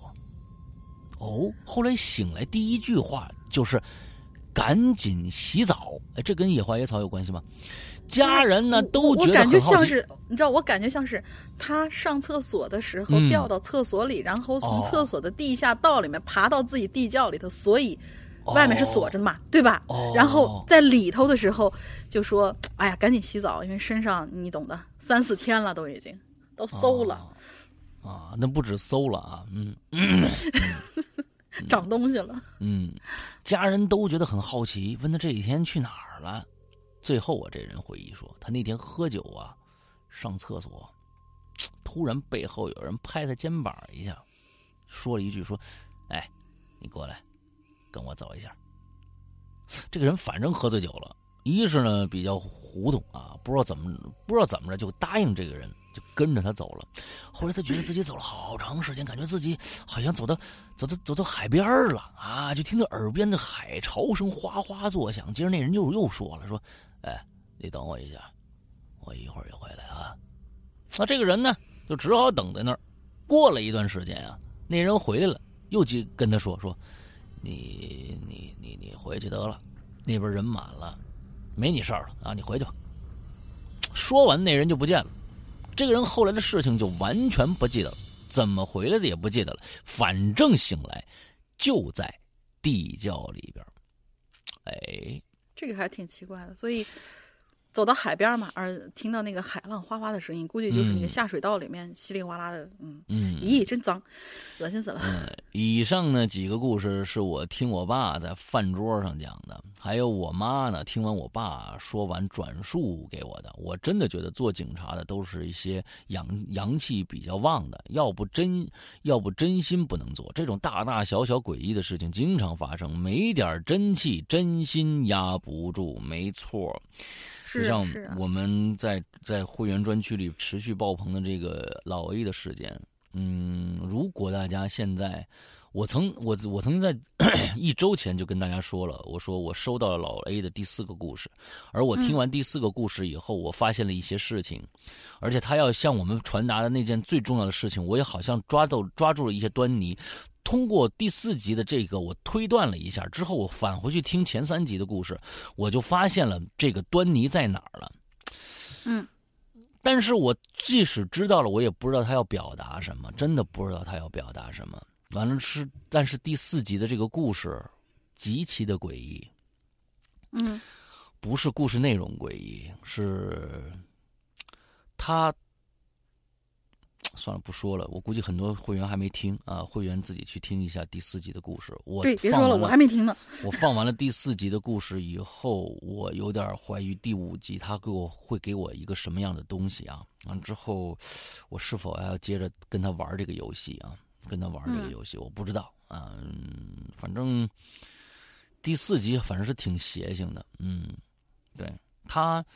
他充分的，因为这个老 A 为什么说警察？因为老 A 最开始跟我投投稿的时候跟我说，他就是一个一个工作了四十年的老刑警，知道了一些事情。但是呢，嗯，这个人到最后又承认他不是警察，而且我发现他们不是一个人啊。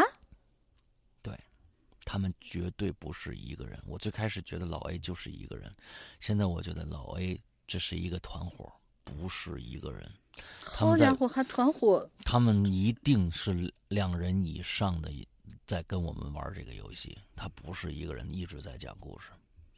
因为第四集这个人绝对不是以前那三集的老 A，百分之百不是。讲故事的整个情绪也好，断句也好，呃，这个表达方式也好，完全不同。所以我认为这是另外一个人。那么另外一个人，他让我们在。在我们的 VIP 群里边认出他，那么我们在想，那么起码这是一个团伙在作案。如果往好了想，那么就说可能一帮鬼友在做这件事情。好吧，给我们的鬼影人间什么名字都有啊。嗯，给我们鬼影人间供一些让我们觉得稀奇古怪的一些事情啊。好吧，嗯，大家可以是会员的，可以去赶紧听一下星期天的怪藏里边最新的一期老 A 的故事啊。嗯，OK。那个，然后下一个，下一个是大炮特使同学，然后他的比较短，我连两个吧。嗯，他说这故事啊是一个老叔叔讲的，发生在深圳零几年左右，也许可能是更早。有一男的，暂且称他为小 A，他在深圳的一家公司上班，有天因为加班下班晚了，急急忙忙赶到公交站，发现只有末班车，于是他就站在路口等。嗯，可能是因为加班太累了，等着等着快睡着了，恍恍惚惚就看见一辆公交车，车停的时候他也没细看就走过去，跟着前面稀稀拉拉两个人，呃稀稀拉拉的两个人在后面排队上车，而就在他刚要上车的时候，忽然听见售票员说了一句：“下一个。”哦。这时他感觉突然不对呀，猛地一抬头，发现一车上的人都黑着脸，很诡异的看着他，吓得他马上跳下了车，慌忙的就跑走了。嗯，第二天他照常上班，因为早高峰挤电梯的人是很多的，等了两波，终于轮到他上电梯了。忽然他就在走进电梯的一刹那，听到了一声“下一个”，顿时他冷汗就下来了，双腿打哆嗦。又从人群中挤了出去，缓和了一下，走进了楼梯间，走楼梯上去。而就在他刚走到二楼的时候，就听见了“砰”的一声巨响。这故事就结束了。大晚上码字，起了一身鸡皮疙瘩。啊，就是说他听到有一个下一个声音，他就没进去，但是他因为没进去，嗯，这个逃过了一劫啊。嗯，对对对，好像有。有有类似的故事是以前发生过的，不知道这种是真是真是假，不知道。OK，好吧。嗯，下一位同学是楼小楼同学，楼小楼同学他是通过英子姐给我们转过来了一篇文章。嗯，来听听他这次开了什么脑洞。石阳龙林两位主播好，定场词啊，来个定场词：独自倚窗栏，无限黑暗，听时容易思时难，乌啼白骨魂去也。鬼影人间哦，这还是一个词啊，这定场词啊，这是什么什么格格律的一个词啊？这这这应该上面写写一个啊，水调歌头或者什么这个那个的这个这个对是啊，不知道啊。嗯，忽然有了参加《鬼影在人间》的念头，如果下月有时间，我会录一段，呃，录一段投过去，让大家试一试。刚才说什么？录一段投过去啊？嗯，之前，之前。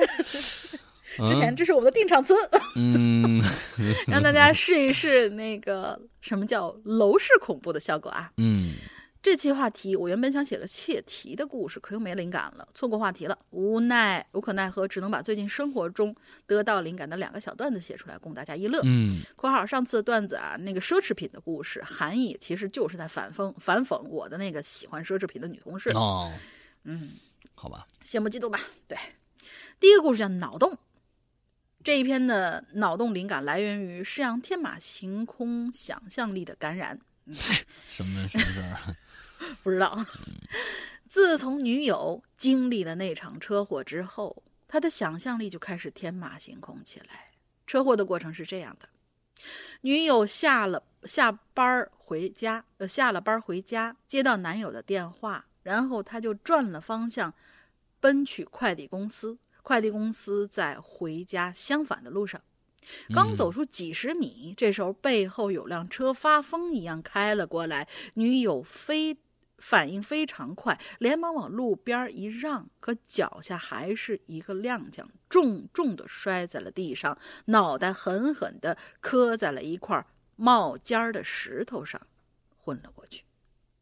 一个星期之后，女友拉着我聊起那场车祸，她说：“哎，你说。”那天那辆车的司机要不是喝多了酒，也不会踩错了油门，我也不会被撞。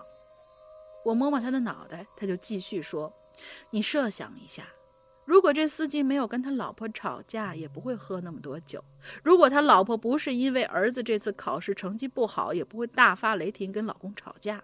他们感情一直很好。可如果儿子没有在学习，同学家。”通宵打游戏，第二天的考试成绩他也不会发挥不好。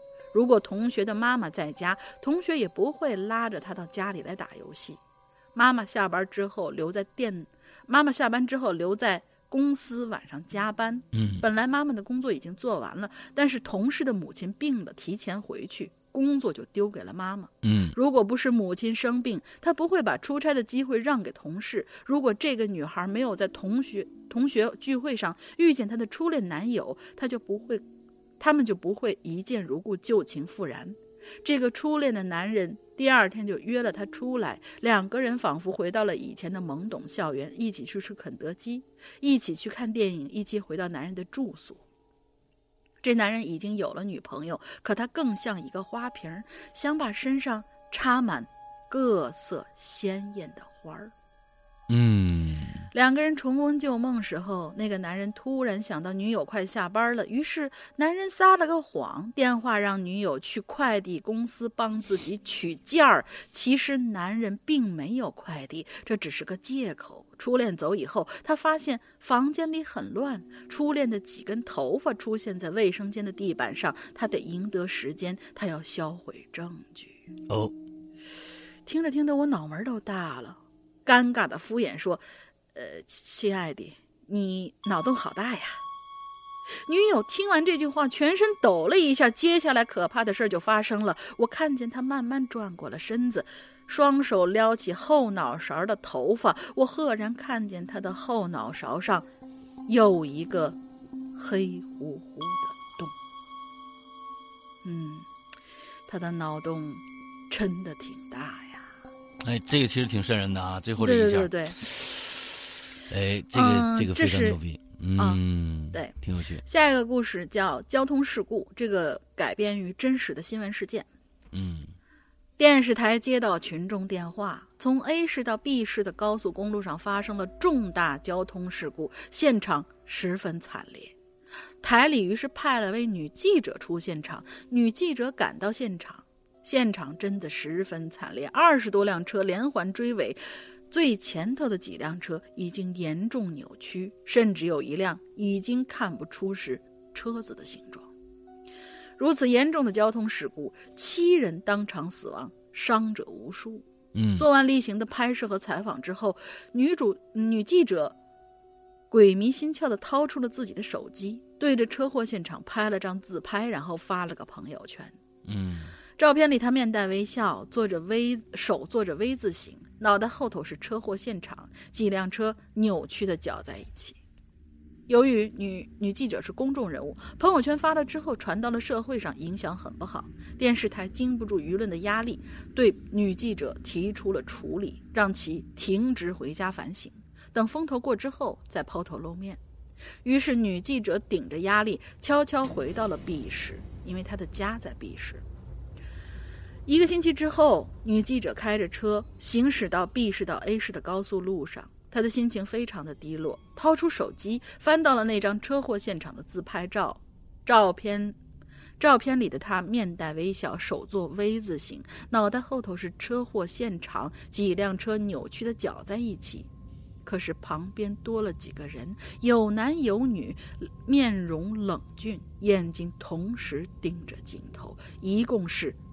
七个人，女记者吓得一哆嗦，方向盘突然不受控制的转到左边，撞上了旁边的护栏，继而发疯一样朝前开，终于冲下了高速，车毁人亡。这件事情的这件事情的发生地，距离他报道那起车祸的交通呃交通事故地段，仅仅相差十米。辛苦辛苦啦！他说他要写一篇送给大玲玲。嗯，对。他要写什么？他你要干什么？他本来是觉得是是不是应该是我念的？呃，好吧。我跟你说啊，你再来念一遍。那个罗小楼啊，我觉得是这样子吧。呃，我我我们跟你约一下稿吧。我觉得你这个约稿一下啊，搞搞。搞一下，呃，那个对，完之后我觉得你你每次的那个故事都挺有挺有趣的。完了之后，我建议呢，如果说那我们给你开一个比较小的一个专栏啊，给你开一个比较小的专栏，你每次把一些你的小脑洞，呃，尽量用非常，比如说我们的嗯，在会员专区的鬼火这个栏目。都是很短很短的故事，我觉得你有这个这个这个这个这个天分啊，你可以可以用很短的一些文字来叙述一个很有趣的一个故事，这样只要这个构思够牛逼就好了。嗯，跟你跟你约一下，完之后呢，我们会有专门的人。我们的文学的这个负责人青灯会跟你联系，呃，下一次呢，你可以把你的这些故事，呃，就直接提供我提供给我们，完了之后，我们可能把它做的更牛逼一些，放在我们的鬼火里面去去播放，好吧？嗯，就跟你说一下，我们今天最后一个故事啊，嗯，今今天最后一个故事，呃，唐小小，对，他是想要也是想要上《鬼影在人间》，然后就给我们写了一个。是亲身经历的稿子。嗯，OK，唐小小，我看看，先看看你的稿子啊，跟念给大家啊，嗯，看看怎么样啊？你好，石杨叔，龙英姐，哎，这个我喜欢。嗯。最近都没有听到《鬼影在人间》，有点无聊。本人呢，我也投几个稿子，希望你们能看见。哎，为什么没有《鬼影在人间》？不是一直在播吗？就都是隔周播吗？对呀，一直都在播。他是很长时间没有没没有跟听了吧？嗯，那好，就说说第一个故事。这个故事是我爷爷和我讲的，是他小时候一九四几年的事儿啊，发生的发生的怪事儿啊，一九四几年发生的怪事儿。那天下午，爷爷和几个同龄小孩呢，还在这个村子附近草场上玩啊。因为天气炎热，看着旁边这个河呢，就都想跳下去洗个澡。几个人呢都不会游泳啊，会的呢也就是能潜个水、游个几米啊。奈何这天呢实在太热了，难受的一个个的经不住诱惑，通通下水。不过他们只只敢在这个岸边玩。当他们玩的正起兴的时候。就有一个人说说哟，快看呐，那有条大鱼哎！之后呢，一个个的呀都朝鱼的方向望去。据我爷爷说呀，那鱼很怪。逗号，你看，就是说这个还是标点符号的问题啊。一般鱼肚皮呢都是白的，可那条是黑的。这鱼肚皮呀朝上一动不动，估计是刚死。而我我过去把他抓过来，哎，什么意思？到底谁呀？是你过去还是你爷爷过去？肯定是你爷爷过去吧？啊，你你那那时候连液体都不是呢，嗯，啊，还不知道在哪儿啊？那那个那就就应该是你爷爷是吧？不是，是 A 说，我过去把他抓过来。A 说，我的妈呀，你看看，少了一个标点。啊，Oh my God，这个看来是过不了了，唐小小。嗯，我过去把他抓过来，逗号，或者是你你加一个引号，这谁说的话？你得告诉我，对不对？我因为我不知道，你对吧？啊，就我过去把这 A 说到，或者 A 说到，我过去把他抓过来也可以啊。就就是去抓鱼的，我用 A 代替啊。就是 B 说，不能啊，那水太深了啊，待会儿淹死怎么办啊？C 又说啊，他说 A，哎 A，你不是 A 啊，是 A，就是说那人呢，A，你是不是？呃，你不是会潜水吗？待会儿抓到了就游回来。不行呢，我拿个棍子啊，你拉着，等你拉抓到我，我给你拉上。一个标点符号没没有啊？嗯，辛苦了，辛苦了。那时候连饭都吃不上，况且一条大鱼放在里边，年幼的他们呢都没想到就去抓了。B 怕出事儿，就说我们走吧，不能去，待会儿出事儿了。C 说怕什么，又不是你去抓，更何况呢？A 拉着我手里的棍子，水深我就拉，我的妈呀！更何况 A 拉着我的我手里的棍子，水深我就把它拉回来了。A 犹豫有点怕，C 就说怕什么怕啊？你要淹死我陪你一起，嗯，就是作死啊。嗯嗯，熊孩子。就这样，A 拉着 C 手里的棍子，另一头慢慢朝鱼走去。水是越来越深，很快就没过了 A 的下巴。当鱼呢离 A 只有一丁点距离的时候，A 迫不及待松开了手手里的棍子，扑向那条鱼。A 和鱼就一起沉到水里去了。这个小孩欢呼鱼被抓，几个小孩欢呼鱼被抓住了，但又害怕 A 能否上来。这是 A 的位置水底突然乌泱泱一片，B 吓得扔掉棍子就往上岸上跑。呵，没义气啊！几个小孩也也往岸上跑。到了岸上，A 再也没起来。嗯。A A 再也没起来，是水里啊！几个人吓得一直喊 A 的名字。A，你别快，你快上来吧！你说有水鬼啊！可水上一点动静都没有。B 哭着说：“这下完了，我们赶紧回去找叔叔来吧。”嗯，好吧，嗯，就这样，几个人哭着跑回去，把村里人叫来，可愣是叫 A 的人影都没有。见着，嗯，A 的家人呢，哭的是伤心欲绝呀，叫叫人下去捞。而我爷爷和几个小伙伴的，呃，爸妈妈呢，人呢，就一边拿树枝抽打他们，一边骂。呃，有人就问这是怎么回事几个孩子呢就把经历告诉大人了。之后呢，天黑了，实在找不到尸体，没办法了。那个时候又还没有灯，就都回去了。嗯，呃，第二天。接着捞也没捞，也一接着捞也没捞着，就放弃了。嗯，当天一起玩的几个孩子家人都拿着些东西到 A 家，并和 A 的爸妈聊了一些时间。大致就是说他们家的孩子都都小不懂事儿，骂孩小孩子没脑子。这几天都在打骂教育自己家的孩子，也安抚着 A 的家人，人死不能复生，节哀之类的。嗯。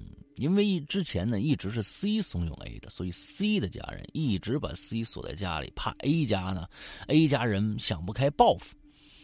事发第三天，邻村一个农民田一一农民田里在做活嗯，呵，真牛逼，嗯，河边洗锄头上的泥土，突然闻到一股恶臭扑鼻而来，就发现旁边一个腐烂水肿的小尸小孩尸体，吓得找人来。消息很快传到了 A 家人那里。嗯，A 的家人匆忙跑来，看见那小孩尸体，一口就咬定那是了，那就是我家孩子。嗯，是了，那就是我家。你看这个，这个非常棒。之后，A 的家人就把 A 的尸体埋了。之后，怪事就开始了。嗯，那个唐小小是叫唐小小吧？唐小小，你自己回去念一下你自己的文章啊。嗯。爸爸说忘了是哪天半夜，门口的狗一顿犬叫，鸡也扑打着翅膀。哎呦我的妈呀！真的是这个犬叫，逗号，逗号，鸡也扑打着翅膀。嗯，隐隐隐约约听到有人在拍打老屋门，并说一些话。爷爷仔细听啊，咦，嗯，这声音哇呀呀！我天，你看这段，你看啊。啊！一一爷爷仔细听，咦，这声音哇呀呀，是 A 是 A 还是 A？爷爷大叫着，爷爷家人几几时？爷爷家人几时就听见了怪声，捂着爷爷嘴说：“别害怕，嘘嘘嘘。”我不想念了，真的，嗯 啊，声音我念吧，我念吧。不不不，声音并没有停止。那时呢，估计爷爷家人呢也知道人怕鬼三分，鬼怕人七分。逗号，我自己说吧，就拿着菜刀打开门，冲外面一顿劈，一劈骂道：“你这七方鬼妮，或者就是家里土话，指的就是小鬼小鬼鬼妮妮子啊，就是那女字旁加一个妮子，鬼妮，你这七方鬼妮想干啥？再闹，劈死你！啊，外面漆黑一片啊，什么声音都没有。看来鬼怕人七分，这是有道理的。”第二天，家爷爷家人就去 A 家说这事儿，谁谁知呢？当时一起玩水的几个孩子家人也都在，坐在一起聊着，都说昨天同样鸡飞狗跳，听见 A 的声音了。C 的奶奶说，唯独他家孩子昨晚一直高烧，现在也没退，送镇上医院去了。这事儿呢，很快就传开了，都说哎有怨气，是专门来找那小孩的。大人呢，也找过村子里的神婆算了，神婆说呀，那孩子不在村子里头，走了，没事了。可能估计是因为当时呃 C 的怂恿下，才导致 A 淹死，种下这个因，很快就有了这个果。那个时候医药不发达，C 高烧不退，差点死了，命是保住的，人傻了，成天不说话，有时候有时候有时突然大叫。哭闹，家里人呢给他吃了很多药，实在负担不起药费，就放弃治疗了。哎呦天哪！后来呢，村子里头人呢看见 C 总是自言自语说：“别拉我，别拉我，别拉我到水深的地方，嗯，我不不想和你一起淹死喽。”嗯，听爷爷说，没过几年，C 就死了，死在自家的井里头了。后来呢，A 和 C 家关系成了死对头。有传言说 A 找到 C，也有人背地里说有人把 C 骗到井里淹死了。嗯，嗯，对，好吧，嗯，大家，嗯，对这个唐小小同学啊，嗯，唐小同学，以后呢，你要再发文章，你千万自己觉得念的没问题的话，你再发给我，好吧？对对对，要加标点。你对自己实在太有自信了啊，嗯。我们已经说过很多次这个这个语句通顺和这个标点符号的问题了啊，就是他这个好像是比较偏口语化的那种。我说，既然你要那个什么要报名《鬼影在人间》，那你就干脆录出来，就是音频给我们听。但我估计这音频悬。嗯，对，我也觉得唐小小同学啊，嗯，好吧，我们今天的节目差不多到这儿就就结束了啊。那大家想一个进群密码吧。进群密码就是刚才有一位同学讲了，他的父亲是警察，嗯，然后呢，这个他讲了三个故事。这位警察叔叔呢讲了三个故事。第一个故事，有些警察呢就在他们同事死之后，嗯，就突然的睡着睡着睡着，就突然醒过来的时候，发现自己在床底下。那个时候，山哥突然说了一个电影的名字，刚刚上映的电影的名字，五个字，什么电影？哦，也不是刚刚上映，啊，上映一段时间了，完刚刚出资源，对，刚刚出资源，因为是国内是肯定不可能公映的，对。嗯，那个电影，反正我觉得这书是很不错，那电影拍的很烂啊，但是就是反正我觉得很烂啊，嗯，之后大家可以看一下啊，当然可以也可以看一下，十八岁以下就不要看了。对，嗯，OK，我就就就这个密码吧，啊，藏藏的还挺深的啊，嗯，估计很多的很多的人都看过这本书啊。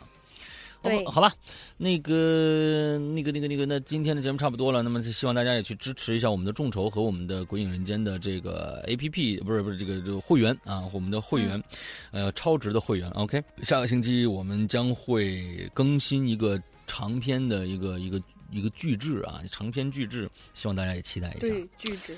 巨制巨制绝对巨制啊！OK，全球首发啊！全球首发 OK。今天那么今天的节目差不多就要结束了，呃，还有什么要说吗？我们的群哦，我们的群号说一下吧。对，我们的群号是。